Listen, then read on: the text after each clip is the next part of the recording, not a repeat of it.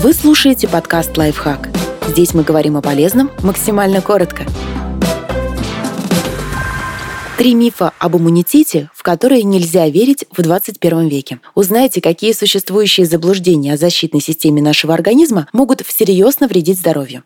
Миф номер один прививки не помогут. Вакцинация не дает стопроцентной гарантии того, что привитый человек не заболеет. Но эта процедура значительно снижает вероятность быть инфицированным опасным возбудителем. По данным Всемирной организации здравоохранения, каждый год иммунизация позволяет предотвращать от 2 до 3 миллионов случаев смерти от дифтерии, столбняка, коклюша и кори, а опасный вирус натуральной оспы и вовсе удалось победить с помощью прививок.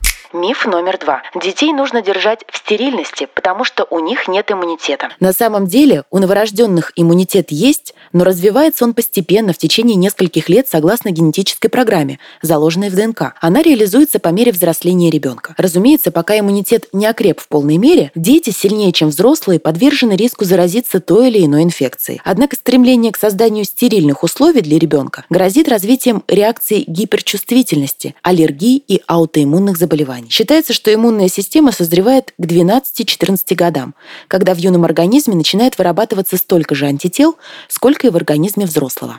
Миф номер три. Иммунитет укрепляют йогурты и мультивитаминные добавки. Дело в том, что бактерии извне, в частности полезные йогуртовые бактерии, не способны надолго задерживаться в кишечнике. К сожалению, мультивитаминные комплексы чаще всего оказываются бесполезными, потому что синтетические витамины в таблетках усваиваются хуже или вовсе не усваиваются нашим организмом.